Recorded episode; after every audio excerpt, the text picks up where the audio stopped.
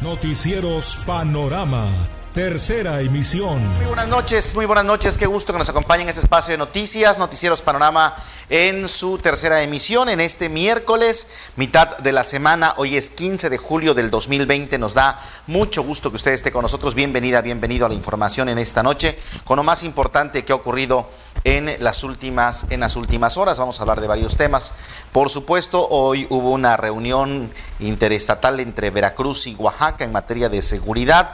Vamos a platicar con el secretario de Seguridad Pública más adelante en este espacio sobre esta reunión precisamente eh, pues eh, que se generó en eh, la ciudad en el estado de Veracruz. Vamos a platicar sobre este, sobre este tema un poco más adelante, que hagamos contacto con el secretario de Seguridad Pública.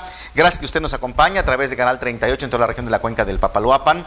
Eh, nos da mucho gusto que usted esté con nosotros también a través de las eh, redes sociales, a través de Facebook, Twitter. y YouTube. Estamos completamente en vivo. Nuestra página de internet www.tvbus.tv también completamente en vivo. Bueno, vamos a la información. Vamos a los temas que tenemos en esta noche.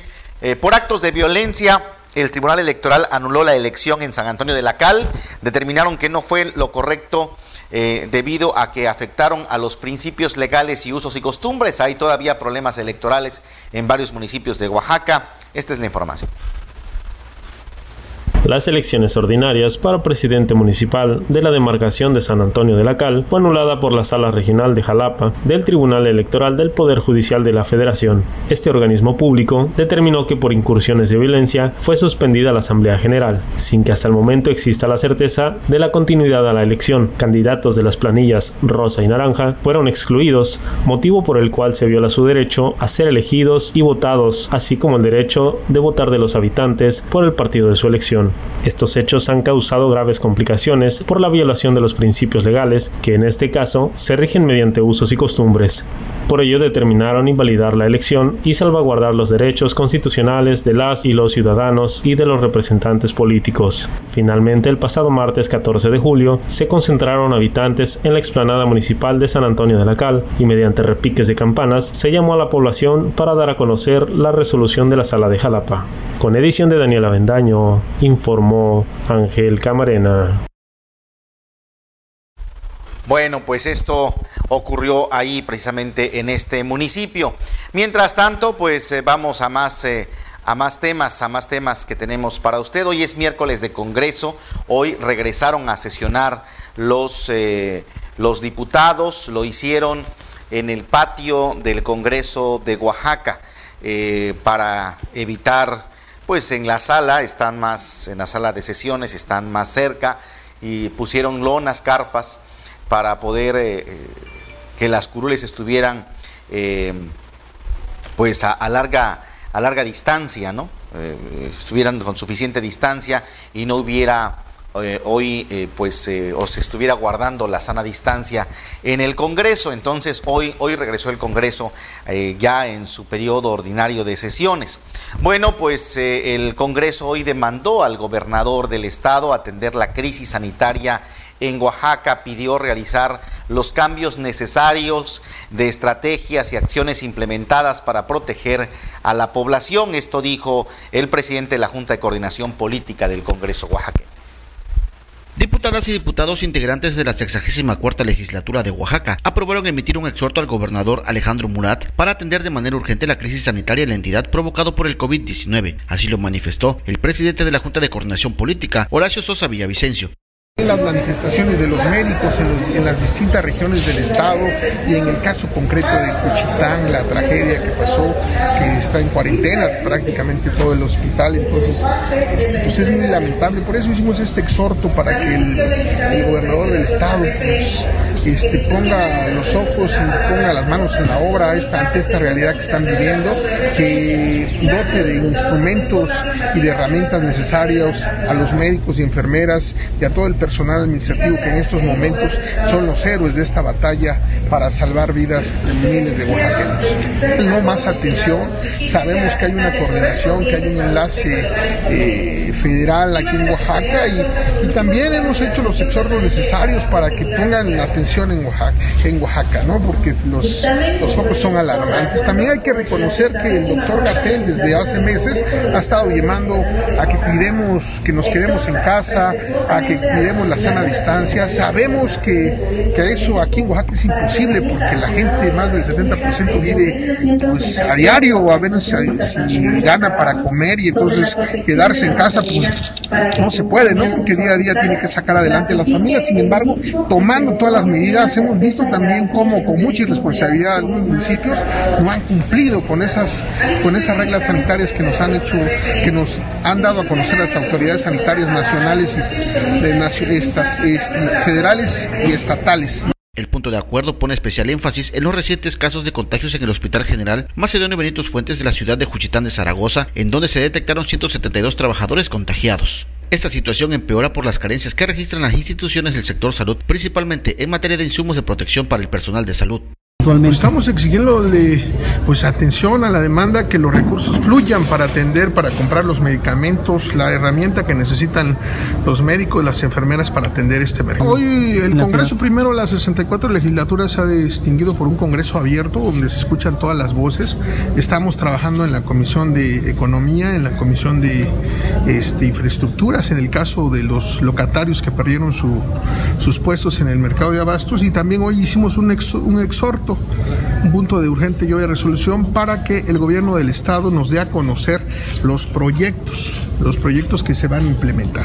Ha habido anuncios del gobernador sobre algunos proyectos, queremos conocerlos porque los locatorios no los conocen. Durante la sesión celebrada en el recinto legislativo de San Raimundo Jalpan, el Poder Legislativo respaldó el trabajo del personal del sector salud por su labor heroica al frente de la pandemia.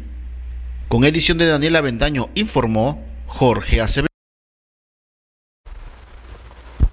Bueno, pues eso dijo el Congreso, dijo el presidente de la Cámara de la Cámara de Diputados, el presidente de la Junta de Coordinación Política y también, también, eh, bueno, pues eh, el Congreso del Estado aprobó con 29 votos a favor eh, una iniciativa para que se disminuyan los recursos presupuestales asignados a la vocería del gobierno del Estado, debido a que está invirtiendo más en medios nacionales que en empresas locales. Y es que el gobernador del estado ha dado entrevistas a medios nacionales sobre la situación que prevalece en la entidad, tanto por los temas de la pandemia como por las acciones emprendidas para atender a los eh, damnificados por el sismo del pasado 23 de junio, eh, pues relegando a los medios de comunicación de la entidad. Eh, y esto es lo que pues han eh, hoy pidieron los diputados que nos estén pagando tanto a los medios nacionales y se esté informando a través de los medios de la entidad.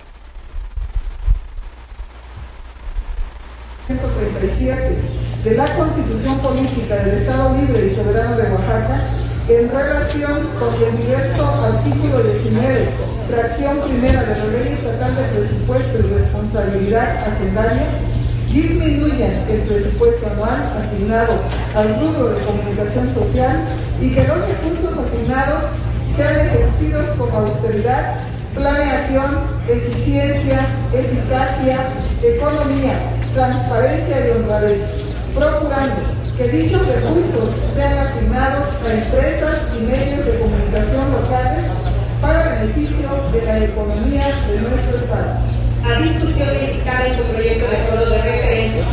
En virtud de nadie sobre el uso de la palabra, en votación económica se pregunta si se aprueba el acuerdo de referencia. Las y los diputados que estén por la afirmativa, activan al secretario levantando la mano. Informe la de la votación. Se emitieron 29 votos a favor y 0 votos en contra de la presidenta. Gracias, diputada. Se declara aprobado por 29 votos el acuerdo mencionado. Notifíquese a las instancias correspondientes para los efectos legales procedentes. Bueno, eso es lo que pidió el Congreso, que no estén gastando tanto en los medios nacionales y que lo estén eh, destinando a los medios del Estado.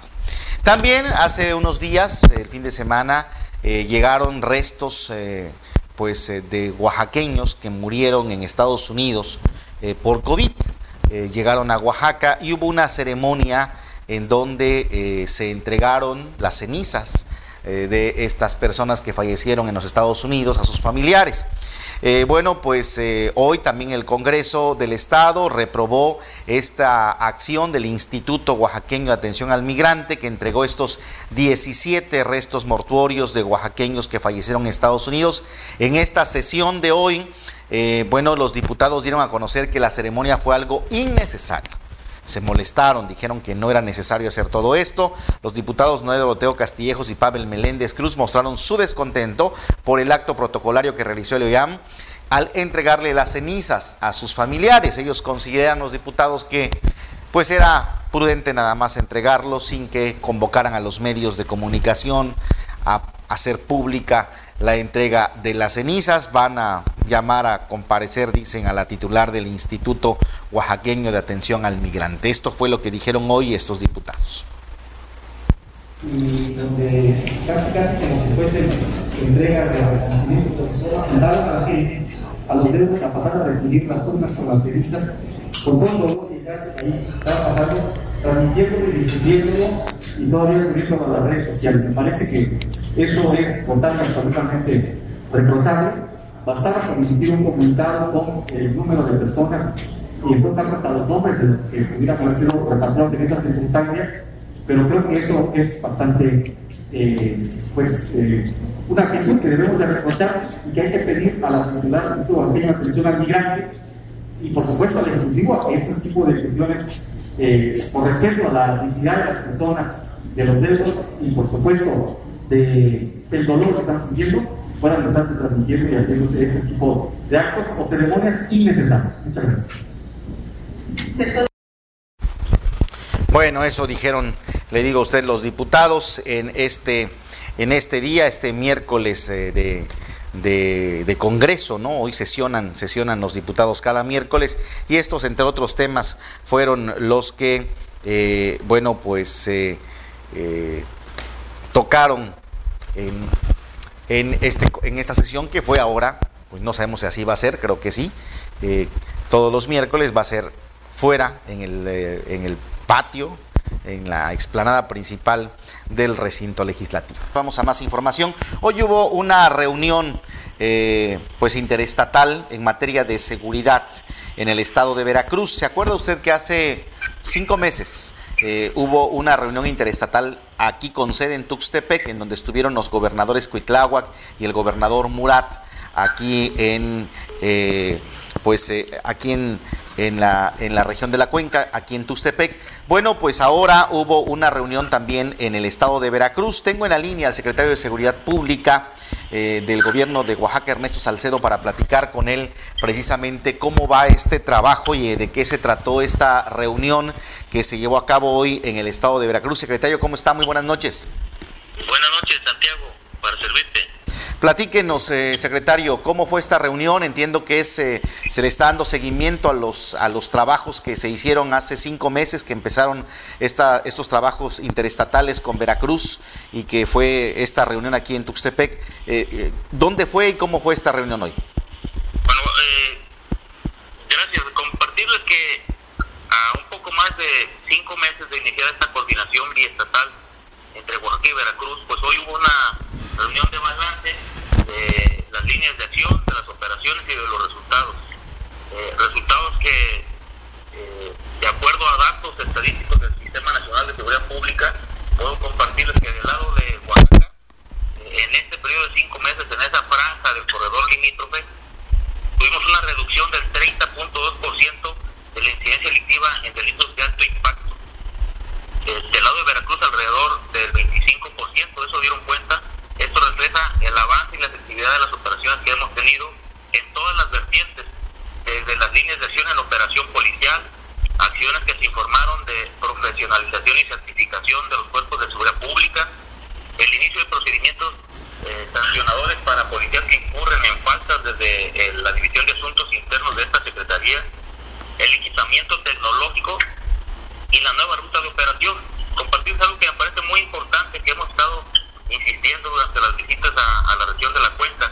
Durante este periodo de operación de alrededor de cinco meses, eh, algo que me parece inédito, además de la reducción del 30.2% de la incidencia delictiva, pues que durante dos meses hemos tenido dos periodos de 30 días cada uno sin homicidios dolosos en Tuxtepec.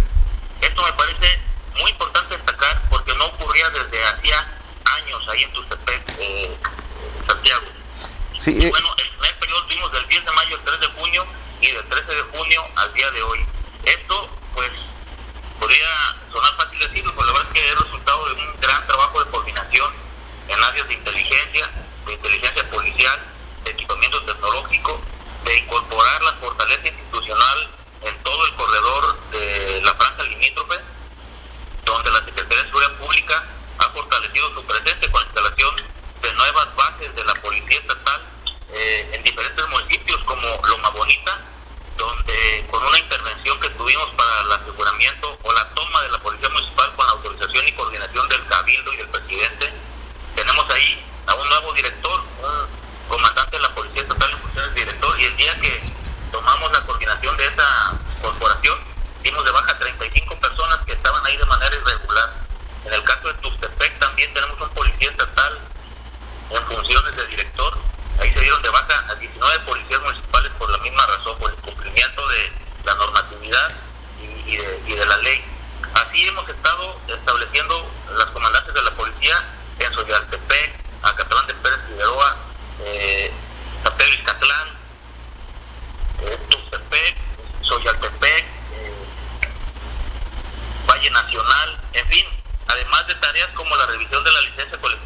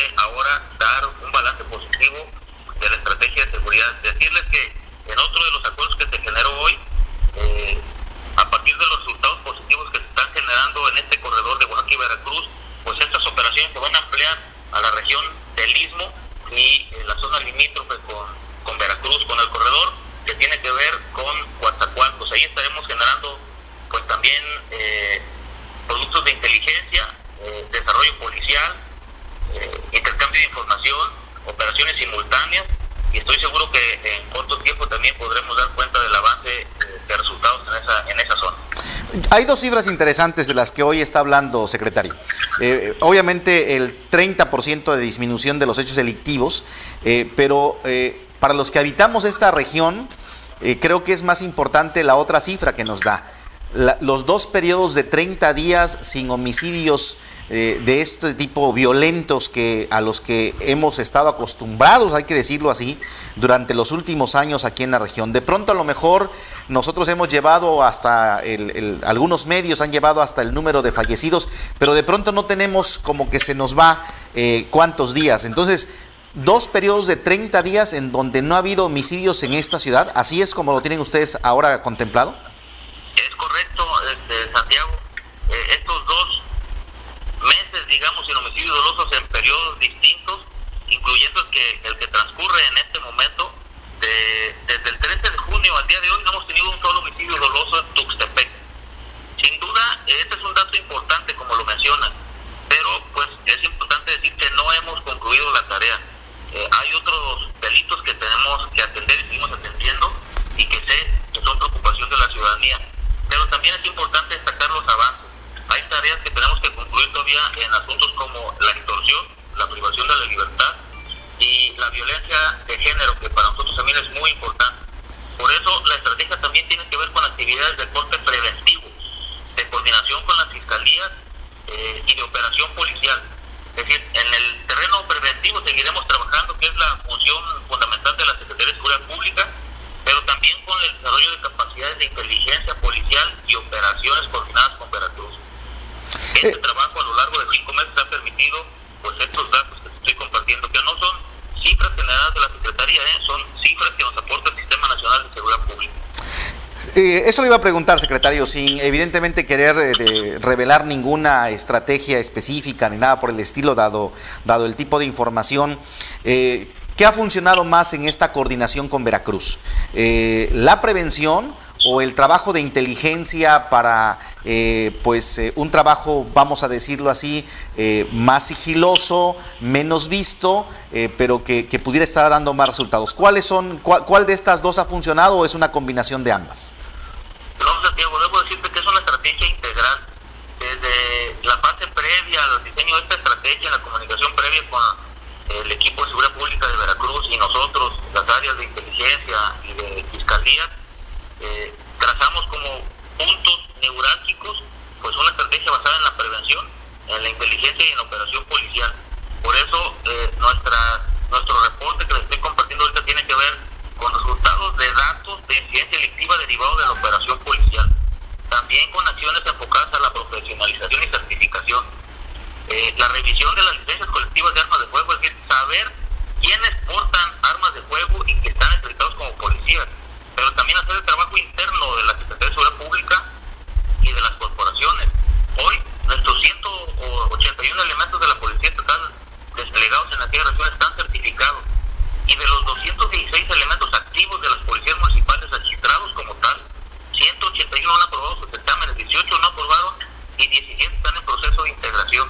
Es decir, pues estas, estas tareas tienen que ver con prevención, pero también los productos de inteligencia y la operación policial ha permitido con la neutralización de blancos, el inicio de carpetas de investigación desde el área de asuntos internos contra policías que incumplen con la normatividad o la ley en materia de seguridad o el control de confianza el equipamiento tecnológico que tiene que ver también con generación de inteligencia y prevención. Y en esta parte pues quiero insistirle a la población que confíe en el trabajo que estamos haciendo, en el trabajo integral, en el trabajo coordinado con Fuerzas Armadas, con el área federal, con los gobiernos municipales con quienes estamos supervisando pero también coordinándonos. Eh, y en esta área pues del equipamiento tecnológico pedirle a la población que confíe, que siga denunciando por el sistema uh, de denuncia anónima 089 y que siga solicitando la intervención de los cuerpos de seguridad a través del 911. Nosotros estamos con recursos propios de la Secretaría eh, renovando nuestra capacidad tecnológica para la detección de vehículos robados, el sistema de videovigilancia en Tuxtepec, en Loma Bonita, y así en todo el corredor de, Veracruz, donde nos han apoyado con sobrevuelos estratégicos para eh, la obtención de información vital, para el diseño y desarrollo de operaciones policiales. En fin, ha sido un trabajo que tiene que ver con prevención, operación policial, equipamiento tecnológico, capacitación de los cuerpos de seguridad y brindar el equipamiento que la policía necesita para hacer bien su trabajo. Secretario, ya para finalizar esta conversación, eh, eh, habló usted hace ratito del, control de las policías municipales por parte de la policía estatal. ¿Se ha controlado eh, en todos los municipios o todavía hay municipios que tienen sus propias control municipal de comandantes locales o cómo está este asunto en la zona? Mira, Santiago, partimos de una base fundamental que es el respeto a la autonomía municipal y la corresponsabilidad en la, en la materia. Eh, en esta estrategia se consideran las capacidades y responsabilidades del gobierno federal, del gobierno estatal y de los gobiernos municipales. Lo que hemos hecho es, en plena coordinación con algunos de los municipios, designar a propuesta nuestra y con la aprobación de sus cabildos a mandos de las policías municipales, designando nosotros a comandantes en los que confiamos y depositamos parte de la estrategia para que desde el interior de estas policías nosotros vayamos avanzando en la depuración, certificación y obtención de información vital. En otros municipios nos han pedido los presidentes o los cabildos eh, conservar a sus mandos de policía, pero nosotros los hemos equipado con armas de fuego en vía de comodato, amparados por la licencia colectiva. En otros nos hemos coordinado para que nos eh, aporten recursos logísticos e instalado filtros de control y supervisión como en Soyaltepec, donde hay una estrecha coordinación con el municipio, y ahí establecimos un punto de control entrada y salida equipamos a la Policía Municipal y desplegamos comandantes en lugares donde no había. Eh, esto no fuera posible si no fuéramos construyendo una confianza interinstitucional, pero además construyendo confianza ciudadana. La fortaleza de la presencia del Estado en todo ese corredor ha permitido obtener información, ha permitido atender de manera oportuna los reportes y la, la presencia de grupos delictivos y seguiremos trabajando en esa ruta. Hay más municipios que se consideran de atención importante y hay más municipios en el resto del estado donde los presidentes municipales nos han pedido que comisionemos policías estatales en funciones del director para poder estrechar esta coordinación, eh, hacer un despliegue más efectivo y seguir garantizando la seguridad patrimonial y humana de los ciudadanos. Pues secretario, creo que son buenas noticias para la región de la Cuenca, que era un, eh, o ha sido un tema muy, muy demandado durante los últimos años eh, eh, esta materia de seguridad y que a lo mejor ahora con la pandemia del COVID habíamos, nos habíamos distraído un poco de este asunto de seguridad. ¿Cuándo serán los próximos procesos de evaluación o las próximas reuniones de evaluación de esta coordinación interestatal? No se definió una fecha específica aún. Eh, acordamos los secretarios de Seguridad Pública, en nuestro caso, una videoconferencia en breve, el intercambio de información, el despliegue de grupos de inteligencia en ambos eh, territorios de manera coordinada. La fecha me la reservo y las zonas de operación también. Pero el intercambio de información y la comunicación es diaria. Los comandantes de cada una de las partidas en todo el corredor se comunican todos los días para hacer un despliegue simultáneo, eh, inteligente, continuo y permanente. Así será y haremos una nueva evaluación cuando los gobernadores así lo decidan. Eh, la instrucción que tenemos de parte del gobernador del estado es coordinarnos con las Fuerzas Armadas con el gobierno federal, con las áreas de inteligencia, con los gobiernos municipales y eh, hacer prevalecer el orden y la paz en todo el territorio oaxaqueño. Secretario de Seguridad Pública, muchísimas gracias por esta conversación y por esta plática y por estos datos de este, este resultado, ese trabajo entre los gobiernos de Veracruz y Oaxaca y la reunión en la que participaron los dos gobernadores este día. ¿Algo más? Nada, Santiago, al contrario, agradecerte la oportunidad y, reiterarme a nosotros. Gracias, buenas noches. Buenas noches. El secretario de Seguridad Pública del Gobierno del Estado, en esta reunión que hubo hoy en eh, el Estado de Veracruz, en donde estuvieron los dos gobernadores y estuvieron los secretarios y bueno, toda, toda el área jurídica, el área, el área de seguridad de cada uno de los estados para darle eh, continuidad y evaluación a lo que inició aquí hace cinco meses. ¿Se acuerda usted de esta reunión de los dos gobernadores? Bueno, pues hoy hubo otra en el estado de Veracruz para darle seguimiento. Los resultados Dos datos importantes, 30% se ha disminuido la, eh, pues la, eh, la, incidencia delictiva en, eh, en, la región de la cuenca y pues en, específicamente en Tuxtepec hay dos periodos en momentos, hay dos periodos de 30 días de no violencia o de no asesinatos violentos. Eh, bueno, pues dentro de todas las noticias malas de la pandemia y todo, estas son, son buenas noticias. Bueno, estamos de regreso con ustedes en esta noche. Vamos a más información que tenemos para usted. Vamos a los casos COVID. En esta noche, ¿cómo estamos en materia de COVID?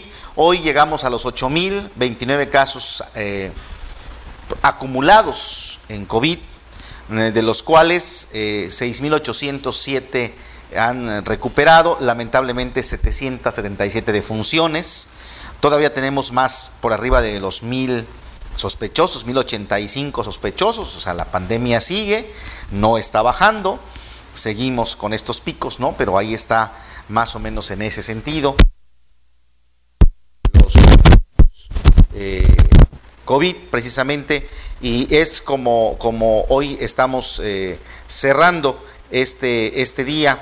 Eh, la región de la cuenca del Papalapan está con 1.158 eh, casos hasta este momento, de los cuales 888 eh, se han recuperado, 263 hay sospechosos, seguimos en los mismos números, y 167 personas han perdido la vida. El istmo de Tehuantepec, que es la zona que le sigue, lleva 739 casos con 98 defunciones. Eh, la Mixteca, 458 casos con 48 defunciones. Eh, la Costa, 322 casos con 30 defunciones. La Sierra, 152 con 26. Evidentemente, los valles centrales ya rebasan los 5.200 casos con 408 defunciones. Eh, desafortunadamente, así es como están los, los casos. eh, de COVID. Así estamos cerrando esta, esta noche, eh, pues eh, en este miércoles, los casos, los casos COVID. ¿no? Ahí está por municipios, hoy fueron 65 nuevos casos en 39 municipios los que se han presentado el día de hoy. Bueno, mientras tanto, el jefe de la jurisdicción hoy volvió a reiterar que no hay camas ya no hay camas en ningún hospital. Eh, para los pacientes con COVID en la cuenca no hay espacios ni en el IMSS, ni en el ISTE y en el hospital solo había hasta hoy por la mañana cuando dio la conferencia una sola cama. Es decir, no hay ya espacios para hospitalizar a personas en los hospitales públicos de la cuenca de Tuxtepec, ¿no? que es los que son los que es el municipio, que es la ciudad en donde se están atendiendo los casos COVID. Ya no hay. Esto sigue fuerte. El jefe de la jurisdicción sanitaria número 3, Moisés Montalvas Pron, dio a conocer que en la región de la cuenca del Papaloapan está al 100% en cuanto a la ocupación hospitalaria para atender a pacientes COVID. El número de camas en el, hospital del IMSS, en el hospital del ISTE, en el hospital de la Secretaría de Salud, prácticamente tenemos una sola cama eh, disponible y eso porque un paciente se fue de alta voluntaria. Tenemos eh, prácticamente grupo completo, estamos al 100%, 100 de ocupación hospitalaria de las camas y espacios COVID que tenemos en la región de la cuenca de Papalapa. No tenemos espacios, los estados vecinos tampoco tienen espacios, en la capital del estado estamos en la misma situación. No vamos a poder enviar pacientes fuera de Tustepet, no tenemos espacios en Tustepet. Lamentablemente hemos ya eh, tenido que decirles a personas que nos han solicitado el auxilio que nos aguanten un poco, que tengamos paciencia. El llamado responsable a toda la ciudadanía, el cuidar y la salud pública es responsabilidad de todos, no nada más de las autoridades municipales, de las instituciones, es responsabilidad de toda la sociedad velar por la salud pública de nuestras propias familias, de manera individual, de manera colectiva, de nuestra sociedad, de nuestras poblaciones. Tenemos que entrarle todos. De lo contrario, vamos a seguir teniendo casos. Tenemos colapsado ya nuestras áreas COVID en los hospitales. Tenemos un buen número, un número importante de personal de salud que se está enfermando por el número de pacientes que tenemos. De ahí que tenemos que ser solidarios con nosotros y con todos.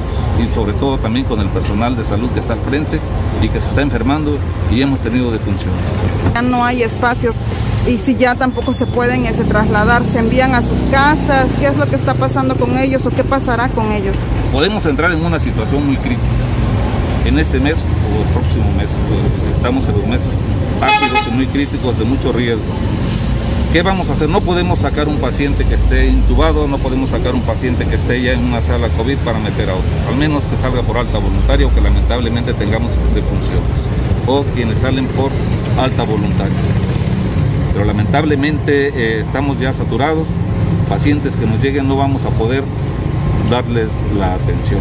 Por lo tanto, hizo un llamado a los ciudadanos de la región a seguir con todas las medidas para evitar propagar el virus. Las medidas principales son las de lavarse las manos frecuentemente, quedarse en casa y quienes tengan que seguir que lo hagan con toda la responsabilidad posible. Esto es usando el cubrebocas y respetar la sana distancia. Estas declaraciones del jefe jurisdiccional fueron en el marco de un recorrido que hicieron por algunos centros comerciales para pedirle a la población que siga con estas medidas. Con edición de Jafet Carrillo, informó Dora Bueno, eso dijo el jefe jurisdiccional. Y es que aquí hemos venido diciendo constantemente que las cosas están complicadas, que se tiene que actuar, que se tiene que hacer algo porque la población está eh, pues eh, sufriendo, se está enfermando, el sistema de salud ya está colapsado, y lamentablemente la población no hace caso, ¿no? Es cierto, es cierto, el, tema es que eh, también los ciudadanos somos responsables de todo esto, pero pues hay veces hay que poner orden en la casa, ¿no? Muchas veces se tiene que poner, que poner orden en la casa. Es como si los hijos no hacen caso, pues los padres tienen que poner orden. No pueden decir, pues es que ya les dije y no me hacen caso, ¿verdad? O sea, tienen que poner orden. Alguien tiene que poner orden. Y de eso se trata. Bueno, dentro de las cosas que hemos comentado aquí, ha sido el tema de los tanques de oxígeno. Hemos visto en algunos lugares en donde venden oxígeno que hay aglomeración de personas en algunos momentos. Hoy nuestra compañera Timoteo contactó con uno de los proveedores, de los cuatro proveedores de oxígeno que hay aquí, les ha dicho que la demanda ha incrementado hasta en un mil por ciento de tanques de oxígeno. Este es otro dato que nos dice cómo estamos y lamentablemente seguimos sin hacer caso. No entiendo por qué no hacemos caso. Mil por ciento la demanda de tanques de oxígeno en Tuxtepec. Desde hace dos meses a la fecha, en el municipio de Tuxtepec se disparó la venta, la renta y el llenado de tanques de oxígeno, esto debido a que los casos de COVID-19 siguen incrementando en la región, provocando que los cuatro distribuidores no se den abasto ante la gran demanda que se tiene. Uno de los cuatro proveedores de Tuxtepec, Amalio Rodríguez, señaló que cuentan con 15 tanques rentados, además de 10 que rellenan diariamente. Hace dos meses empezó el movimiento a, a elevarse por la enfermedad. O sea, eso no se había visto antes, ¿verdad? O sea, en otros Ah. años. Ah, sí, este, pues hemos dado, este, cuando había esta pandemia, pues le damos así uno o dos al mes, sí, de personas que, pues, lo requerían, pues. Pero ahorita no, hombre, todo mundo quiere, todo mundo necesita, todo mundo le urge. Pero desgraciadamente no, no tenemos capacidad para ese ese tipo de servicio que, que la gente pide. Todo mundo quiere quiere tanques, todo mundo requiere la carga de oxígeno, todo mundo quiere y quiere y quiere y quiere, pero pues ahora sí, aquí vemos uno, dos, tres, cuatro, cuatro distribuidoras de oxígeno y, y- y no nos damos abasto, se acaba. Y es que en los últimos días, en redes sociales, los ciudadanos han solicitado el apoyo para poder rentar, comprar o conseguir un tanque de oxígeno, lo que se ve reflejado en que los cuatro distribuidores no se den abasto en surtirle a los que lo necesitan, y lo que ha provocado que en esos establecimientos hay enormes filas de ciudadanos esperando un tanque. El comerciante que lleva 35 años en surtir tanques de oxígeno aseguró que es la primera vez que se ve esta situación en Tuxtepec y debido a la demanda ha aumentado el costo de los tanques de oxígeno. La renta de un tanque se dan en comodato y se piden cuatro mil pesos Mm, por ya. tanque, Ujú. Y más el- la carga. ah, ¿como cuánto sería entonces? La carga sale en mil pesos. La carga es el, Serían, sí. La carga del tanque, sí. es el llenado, se puede decir. Ándale. Mm, ya. ¿Eso cuesta un tanque de los chiquitos? El de chiquito sale 450. ¿Ahí es por litros o por La carga. Sí, esos vienen por litros. cuántos litros tiene un chiquito? 186 litros. Ah, ya. Pues mire, este, lo incrementamos porque nosotros, le repito a usted, somos distribuidores de infra, pero a veces el camión no llega con el gas porque le surte aquí al hospital, le surte al seguro, le surte al ISTE, le surte a varias clínicas. Entonces nos dejan sin gas a nosotros y lo tenemos que conseguir con, con otro distribuidor y ya nos lo dan más caro. Eso es lo que nos hace a que, a que yo al cliente le aumente ahí un 10, un 15, un 20%. Yo, yo se los hago ver. Le digo, mire, mi amigo, este, le va a salir en tanto porque el tanque yo lo conseguí prestado. No me lo trajo directamente el proveedor. Entonces, esos son los, los este, aumentos de precio.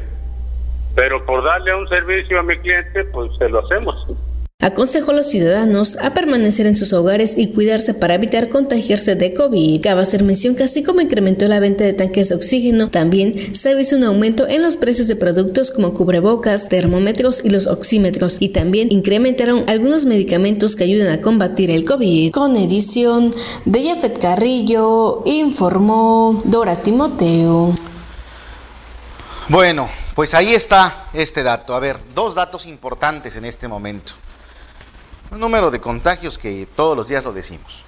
Hospitales llenos, ya no hay camas. Setenta y tantas camas, sesenta y tantas camas están destinadas a COVID en Tuxtepec. Están llenas, ya no hay.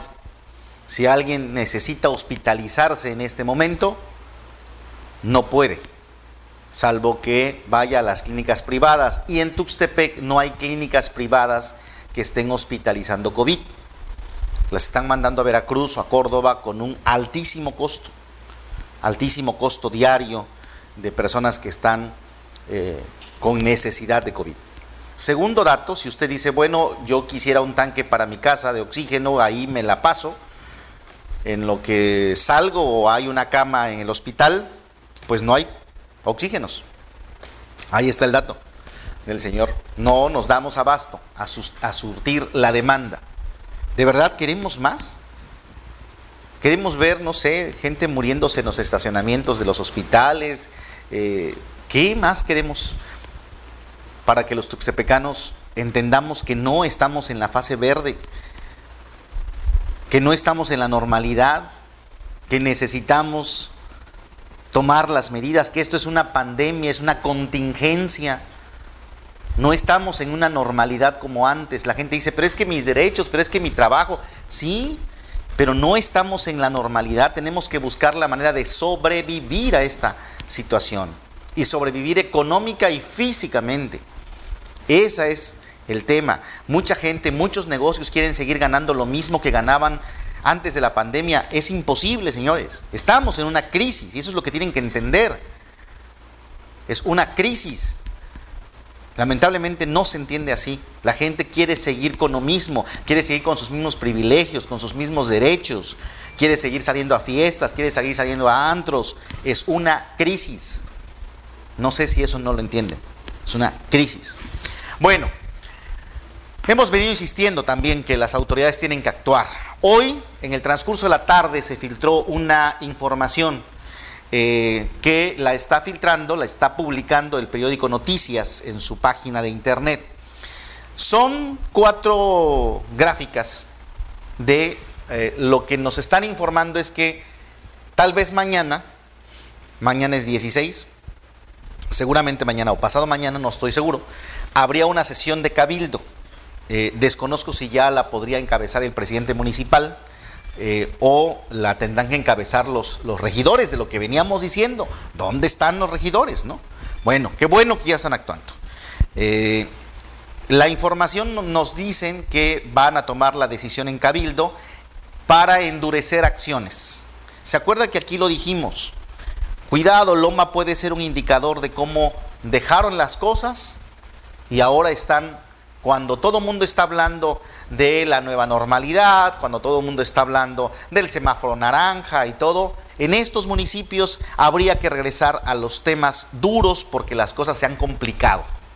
Lo dijimos la semana pasada, Loma puede ser un referente para Tuxtepec de qué hacia dónde vamos caminando y parece que por ahí va el asunto. Según esta información que publica el periódico Noticias hoy en su portal, hay por lo menos algunas acciones que se van a tomar. Mire, una de ellas es el uso obligatorio de cubrebocas, bueno, eso ya se ha dicho toda la vida, se va a imponer a través de la Gaceta Municipal que los ciudadanos transiten en calles, avenidas, centros comerciales, mercados, establecimientos eh, y bueno, todo lo demás con cubrebocas. No se habla de una sanción como en el caso de Loma, no se habla de una sanción, pero se está hablando de esto, que así podría ser, ¿eh?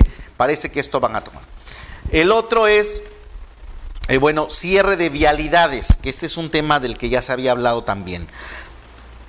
Según esta información, se ordena como medida precautoria a partir del 20 de julio, estamos hablando que sería, no sé, lunes, creo que sí, lunes y hasta nuevo aviso, el cierre de los accesos a las siguientes calles del centro de Tuxtepec, en horario de 7 de la mañana a 8 de la noche para uso exclusivo peatonal y sería la calle Matamoros, la avenida Independencia, la avenida 20 de noviembre y la avenida 5 de mayo entre Ocampo y Aldama. Estas calles estarían siendo solamente peatonales, según esta información a partir de lunes. Todavía no es oficial, se está filtrando que así sería. Eh, pues eh, hay que, van a supervisar el cumplimiento de medidas de higiene, de sana distancia eh, de 6 de la mañana a 10 de la noche, ¿no? Van a instalar filtros, eh, eh, pues, filtros viales de supervisión en diferentes avenidas para exhortar a la según esta información. También estaría un operativo en el comercio responsable, de acuerdo al comercio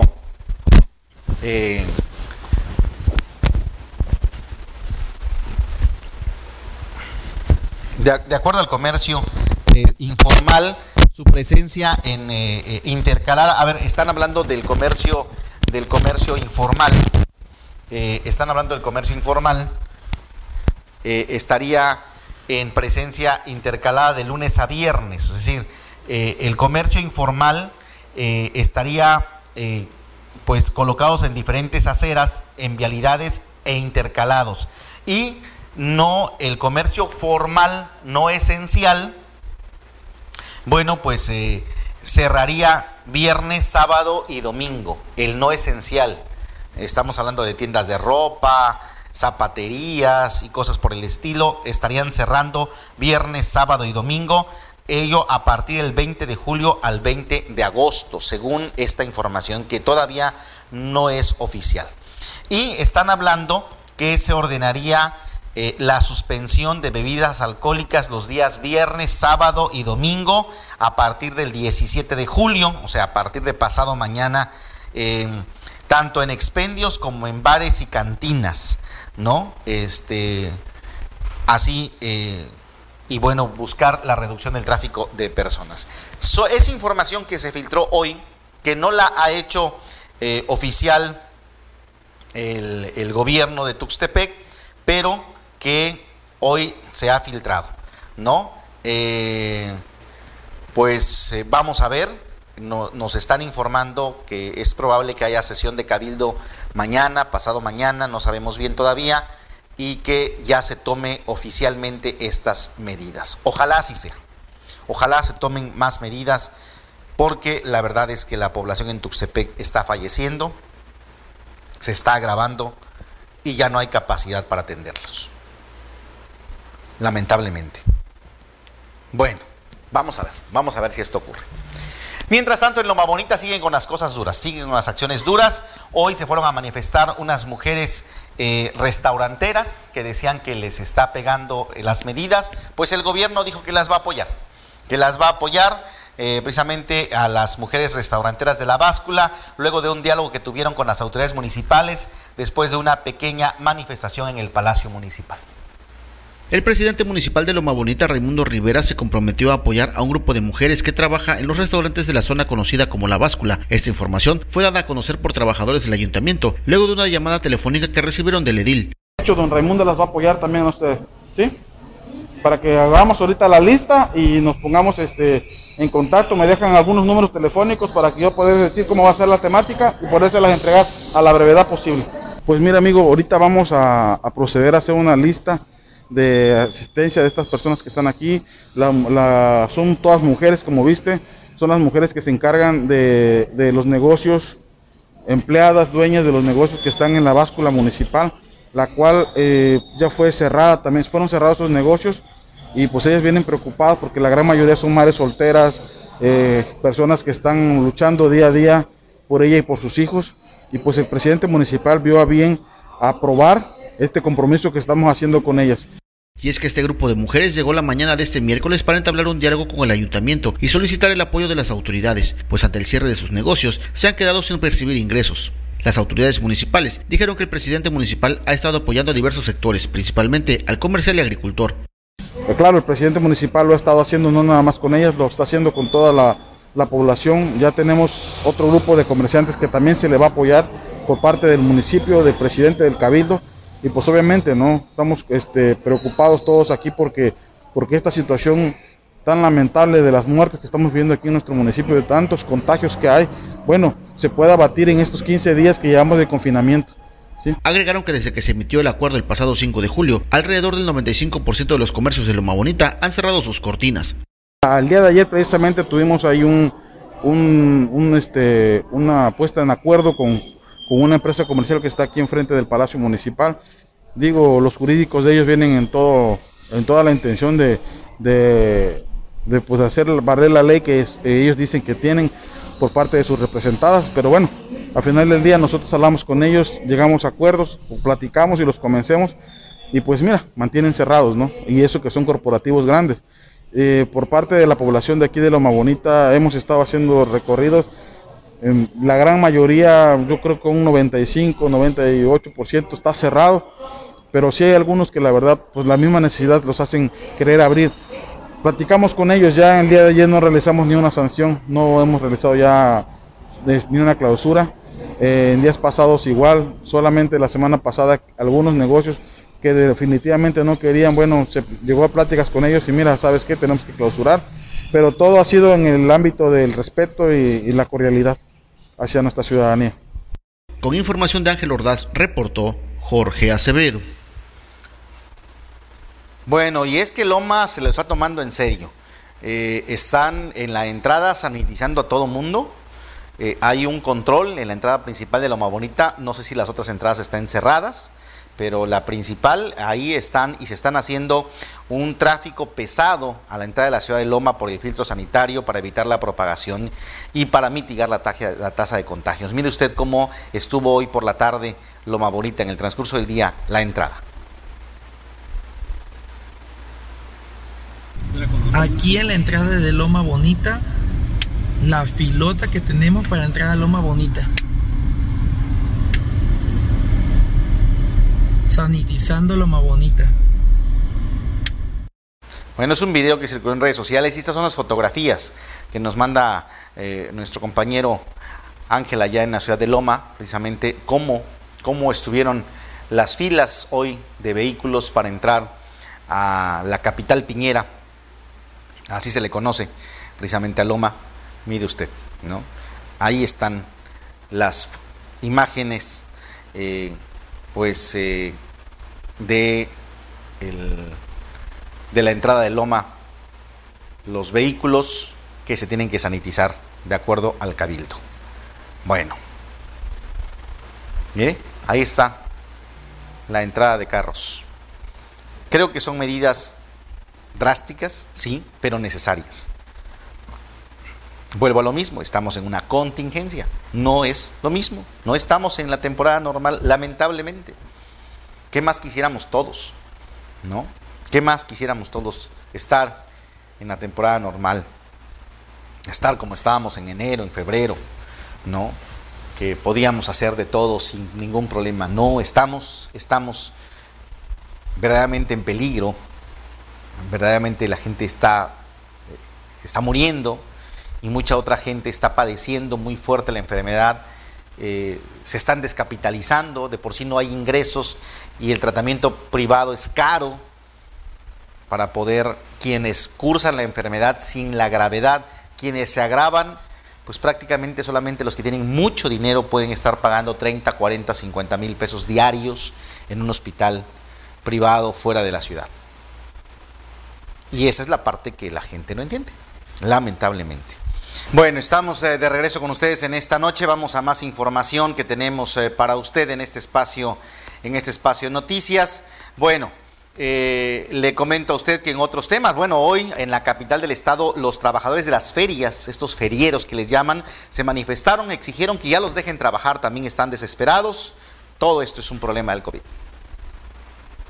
Trabajadores de ferias realizaron una marcha y una manifestación frente a Palacio de Gobierno para exigir a las autoridades estatales y municipales que se les permita trabajar toda vez que no tienen ingresos para mantener a sus familias. También piden apoyo por parte de los tres niveles de gobierno. Ya a estas alturas ya nos arrasó todo. Nos, nos vemos en la necesidad de manifestarnos pacíficamente para que alguna autoridad federal, estatal o local nos apoye. Ya no es posible soportar esta situación. Queremos y le pedimos al señor gobernador, al señor presidente municipal, que ya se abran las ferias. Ahorita ya no hay ni de dónde, ni de dónde sacar el, mantenimiento de nuestros hijos. Nuestros juegos se están deteriorando por lo que están parados. Llantas ponchadas, llantas rotas por el tiempo. Pues ahorita ya no es posible sostener esta situación. Queremos que ya el gobernador o quien corresponda, pues abra ya las ferias. Ahorita en Oaxaca lógico, la guelaguetza no hay, lo entendemos. Nosotros nos instalamos en el Carmen, en el Parque Morelos. No se puede, bueno, pero vienen las demás del, término de agosto, septiembre, octubre, noviembre, diciembre. Nos dicen que hasta febrero, ¿qué vamos a hacer? Ya nos van a visitar al panteón. Manifestaron que en los meses que no se han instalado no han recibido ningún tipo de apoyo. Sin embargo, lo que piden es que se les permita instalarse, pues de esta forma es como obtienen ingresos para mantener a sus familias. Aula den, ¿qué podemos hacer con una despensa? Nuestro trabajo es la feria. Ahí sacamos los ingresos, pagamos impuestos. Estamos registrados en Hacienda. Entonces no hay nada que digan que estamos fuera de la ley. Estamos dentro de la ley pagando los impuestos correspondientes. Pero con una despensa ahorita no nos van a dejar contentos o a callar la boca. Tenemos que manifestarnos para que vea el pueblo de Oaxaca, porque también muchos sectores de la ciudad de Oaxaca están afectados. No solamente nosotros. Pero tenemos que manifestarnos para que el gobierno nos vea. Para que vea que hace falta el- la situación económica. En cuanto a los apoyos que el gobierno del estado ha anunciado, comentaron que en su momento presentaron la documentación que se les pidió y después de esto nunca les llamaron para darle una respuesta. Llevamos los documentos, todos los requisitos que nos pidieron y ahí les llamamos. Estén pendientes, jamás y nunca. Ahorita ya tiene como dos meses que llevamos o un poco más. Y hasta ahorita nada más nos están marchando. ¿En la costa? En Guajuapan también. Y en el istmo de Tehuantepec, aunque poco, poca gente, pero estamos todos aquí este, en una sola causa. Vamos a pasar dos años. No va a ser a las dos de ya o mañana, no. Tienen que pasar dos años para que nuestra situación se empiece a, a regularizar. ¿Por qué? Porque ya pedimos préstamos, ya empeñamos cosas, ya vendi- estamos vendiendo juegos mecánicos en chatarra, ¿eh? juegos buenos, en condiciones que se van al fierro viejo. Entonces está acabando nuestro patrimonio, tanto monetario como de, como este, de fierro. Con información de Mario Romero reportó Jorge Acevedo. Bueno, y no solamente fueron los únicos que se manifestaron, también los prestadores de servicios turísticos se manifestaron hoy, necesitan apoyos.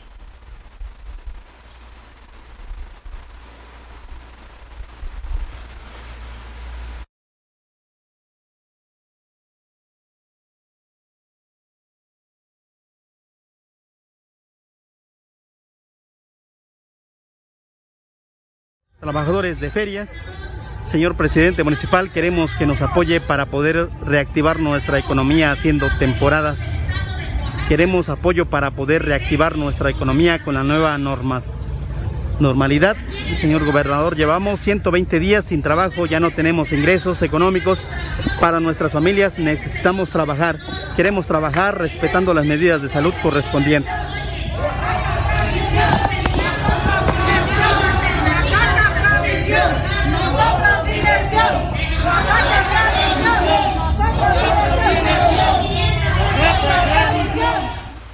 Bueno, es parte de los ferieros precisamente, pero también le decía, se manifestaron los prestadores de servicios. Bueno, llegamos al final de este espacio, le aprecio mucho que nos haya acompañado, está informado lo más importante hasta este momento. En unos minutos más, hoy es, hoy es mesa análisis, vamos a platicar de varias cosas y creo que el tema obligado pues es platicar sobre las medidas en Tuxtepec y en Loma Bonita y lo que hoy se filtró. Gracias que nos acompaña, en un ratito más regresamos a la mesa análisis.